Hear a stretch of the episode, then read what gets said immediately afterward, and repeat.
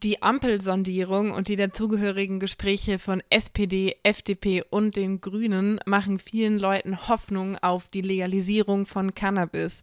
Das merkt man auch auf Twitter. Hier hat der Hashtag Cannabis-Legalisierung zwei Tage getrendet. Wir haben darüber mit Tobias Piet gesprochen. Tobias Piet ist der Besitzer von Hanfner, einer Kette ähm, von Läden, die CBD und Hanfprodukte vertreiben. Ein älteres Interview mit Tobias zu seinen rechtlichen Problemen wegen dem Verkauf von CBD-Produkten könnt ihr auf rdl.de nachhören. Jetzt hört ihr aber erstmal mein Interview mit Tobias zu einer Cannabis-Legalisierung in Deutschland. Auf Twitter hat die letzten Tage ja der Hashtag äh, Cannabis-Legalisierung getrendet, bestimmt auch im Zuge der Ampelsondierung. Ähm, ja. Wie viel Hoffnung machst du dir da, dass sich da was tut? Äh, da mache ich mir tatsächlich extrem viele Hoffnungen. Ich habe sogar richtig Glauben daran. Ich habe da auch selber viel Beteiligung dran an, dieser, an diesem Twitter-Sturm, sage ich mal, dass wir das wirklich während der jetzt stattfindenden Sondierungsverhandlungen einfach im Gespräch halten, damit die auch einfach merken, hey, das Thema ist mit Sicherheit gesellschaftspolitisch nie das Wichtigste, aber es muss einfach endlich auf die Agenda, damit diese freiheitseinschränkenden äh, Maßnahmen einfach aufhören. Denn die Prohibition produziert am Ende nur Opfer und, und nutzt überhaupt niemandem. Und deswegen habe ich wirklich nicht nur Hoffnung, sondern auch den Glauben daran, dass das jetzt endlich auch mal umgesetzt wird. Mhm. Und was erhoffst du dir konkret von einer Legalisierung? Also was muss, muss konkret geschehen für dich? Äh, Verbraucherschutz erstmal her. Im Moment gibt es auch im Schwarzmarkt eben ganz viele Verunreinigungen. Das wird sogar mit synthetischen, synthetischen Cannabinoiden gestreckt, die einfach viel, viel schwerer zu kontrollieren sind nochmal und noch abhängiger machen, auch das Gefahrenpotenzial speziell für Jugendliche enorm erhöhen. Und auch sonst haben wir jetzt jahrzehntelang äh, das Verbot ausprobiert. Das hat aber niemanden davon abgehalten zu kiffen. Aber es hat eben das Schadenspotenzial enorm erhöht. Niemand weiß, was er da eigentlich gerade konsumiert. Also es ist ganz wichtig, dass wir endlich für Verbraucherschutz und Jugendschutz sorgen und das nicht mehr dem Schwarz Schwarzmarkt am Bahnhof überlassen. Mhm. Und Cannabis ist ja auch eine psychoaktive Droge, die beispielsweise ja. Psychosen auslösen kann.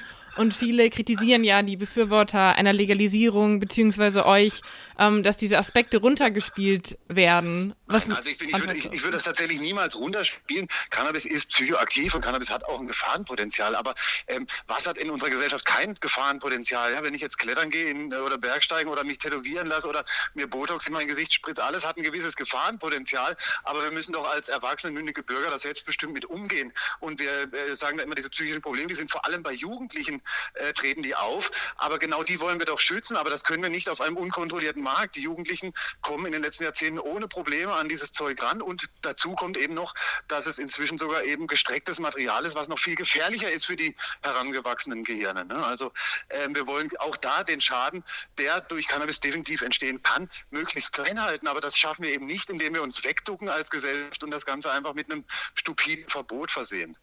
Denn man hat ja jetzt gesehen in den letzten Jahrzehnten, dass ein Verbot niemandem nützt. Und man sieht dann, dass diese Gefahren, die da immer so hochstilisiert werden, jetzt auch nicht so groß sind, dass da unsere Gesellschaft wahnsinnig drunter leidet. Und dann muss man auch mal noch dem gegenüberhalten, in den Ländern, legalisiert wurde, wurden andere Drogen dann meistens viel weniger konsumiert. Ähm, und die haben eben meistens noch ein schlimmeres Gefahrenpotenzial, nicht nur psychische äh, Probleme. Bis hin zum Tod sind da die Nebenwirkungen. Und da sollte man sich dann doch mal überlegen, was denn da wünschenswerter ist. Und nicht vielleicht lieber guckt, dass man den kranken Menschen hilft, die damit Probleme entwickeln ähm, und aber eine vergleichsweise harmlosere Substanz, um vom stressigen Alltag abzuschalten, einfach zu regulieren. Also du leugnest nicht, dass Cannabis auch negative Aspekte haben kann, sondern sagst einfach, dass eine Legalisierung diese negativen Aspekte auch abmildern würde, sozusagen. Ganz genau, nur, nur dadurch kann man sie abmildern. Das Verbot, da gibt es auch ganz viele Beweise für, hat in den letzten Jahrzehnten nur zu einer Zunahme dieses Gefahrenpotenzials gesorgt. Es gibt inzwischen auf dem Schwarzmarkt nur noch sehr potente Sorten mit sehr hohen THC-Gehalten und deswegen, ähm, viele wollen das gar nicht. Ja? Deswegen wird aber nur dieser Stoff im Schwarzmarkt auch äh, gekauft und konsumiert, auch von Jugendlichen. Wenn es da aber eine größere Diversität auch einfach auf dem Markt gibt, kämen, denke ich, auch Jugendliche nicht immer nur an die ganz hochgezüchteten oder eben schlimmstenfalls sogar gestreckten und verunreinigten Produkte dran. Ne? Also man wird nie verhindern können, dass Jugendliche auch mal Cannabis konsumieren. Das wird auch ein regulierter Markt nicht schaffen. Deswegen werden wir auch das Gefahrenpotenzial niemals auf Null bringen. Aber wir müssen versuchen, doch uns der Gefahr zu stellen, uns nicht einfach wegducken. Mhm. Und wie stellst du dir eine Legalisierung konkret vor? In den USA gibt es ja Dispensaries, in denen man zum Beispiel von ja. Cannabis-Gummibärchen bis Energy Drinks alles kaufen kann. Der Anbau ist dafür aber strenger reglementiert. Wie, was würdest du dir für Deutschland wünschen?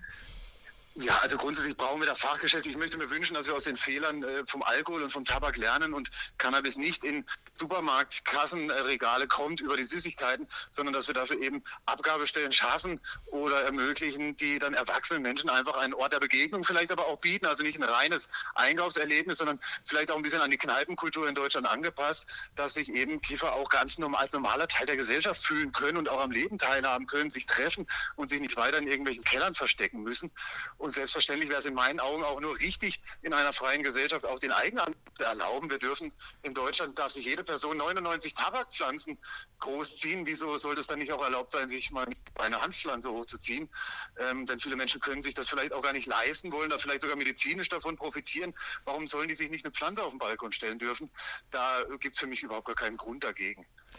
Du sagst also, man soll Begegnungsstätten schaffen, in denen man konsumieren kann und wo man auch Infos bekommt, aber gleichzeitig soll man auch zu Hause anbauen können für medizinische ja, genau. Zwecke oder das sollte auf so. jeden Fall genau, das ist also ganz wichtig, auch grundsätzlich, warum das denn nicht dürfen? Ich darf noch alle anderen Pflanzen zu Hause anpflanzen oder auch Obst und Gemüse. Warum sollte das bei Cannabis nicht der Fall sein? Ähm, ganz wichtig ist, dass wir eben dann, wenn wir einen regulierten Markt haben, auch Aufklärungsarbeit leisten, dass wir den Menschen, die vielleicht Probleme durch den Konsum entwickeln und bei manchen tritt das vielleicht erst nach Jahrzehnten zehnten starken Konsums auf, bei manchen vielleicht schon beim dritten Mal. Aber die dürfen wir nicht stigmatisieren und als, als Drogensüchtige irgendwie abstempeln, sondern wir müssen denen Hilfsangebote schaffen. Und das könnte eben auch über, über Begegnungsstätten eben einfach laufen, dass einfach frühzeitig auch ein bisschen ähm, sich einen Gesprächspartner suchen kann, wenn man vielleicht merkt, man hat da gewisse Schwierigkeiten mit dem Konsum.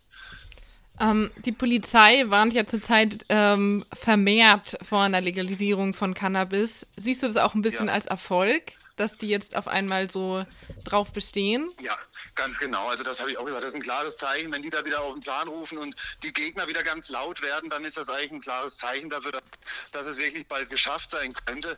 Denn äh, die sehen natürlich auch ihre Fälle wegschwimmen und gerade die Polizeigewerkschaft, die bei Drogendelikten sich immer ihre Aufklärungsquoten sehr, sehr hoch halten kann, die haben da natürlich durchaus sogar ein Eigeninteresse. Es gibt da auch Gegenstimmen, auch von der Polizei. Wenn man da vom Bund Deutscher Kriminalbeamter einfach mal die Vorsitzenden hört, die sind da also schon deutlich weiter und vernünftiger in ihrer Meinung und sind, treten auch für eine Regulierung oder eine Freigabe ein. Aber die Gewerkschaftsvorsitzenden der Polizei, die äh, vertreten, glaube ich, auch nicht ganz die Interessen der Polizisten, denn ich kenne auch einen Haufen Polizisten und viele sind da inzwischen sogar auch schon organisiert in Verbänden wie Lieb Deutschland und setzen sich für die Freigabe ein, weil sie auch keine Lust mehr haben, jungen Menschen ihr Leben zu versauen, nur weil sie einen Krümel Hasch in der Tasche haben. Oder ihnen am Ende vielleicht sogar noch mit dem Finger in den Po zu bohren. Auch das kommt ja tagtäglich vor.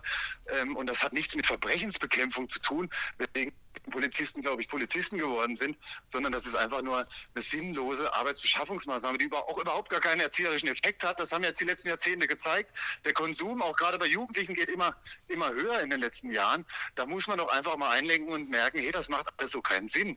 Wenn man dazu noch nimmt, die ganzen Kosten, die dadurch entstehen und auch Polizeigewalt und Polizistenhass, ähm, was dadurch geschürt wird. Ja, viele Cannabiskonsumenten, wenn die Polizisten sehen, sehen die einen Gegner, weil wir zu Gegnern erzogen wurden. Die fühlen sich nicht beschützt wie das sein sollte bei einem Freund und Helfer, sondern die fühlen sich bedroht. Und das hat auch ganz, ganz schlimme Konsequenzen in unserer Gesellschaft. Auf jeden Fall. Man sieht ja auch, dass ihr Unterstützung von der Justiz habt, zum Beispiel mit dem Jugendrichter Andreas Müller aus Bernau, der ist ja, ja ganz ja. aktiv auch.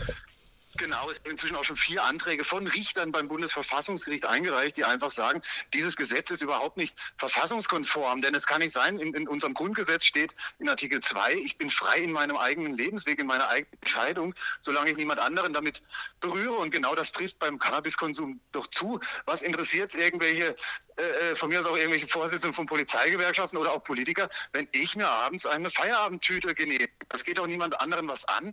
Ähm, wenn ich damit ein Problem habe, dann sollte man mir vielleicht äh, Hilfsangebote geben. Aber niemand sollte mich einschränken in meinem eigenen Leben. Ich kann auch im Baumarkt gehen, kann mir einen Eimer Lack kaufen und kann den auf Ex runterkippen. Da, das verbietet mir auch keiner, sondern man erwartet, dass ich selbstbestimmt und vernünftig damit umgehe. Und genauso soll das auch beim Cannabis sein. Das war Tobias Pietsch von Hanfnah Freiburg zur Legalisierung von Cannabis.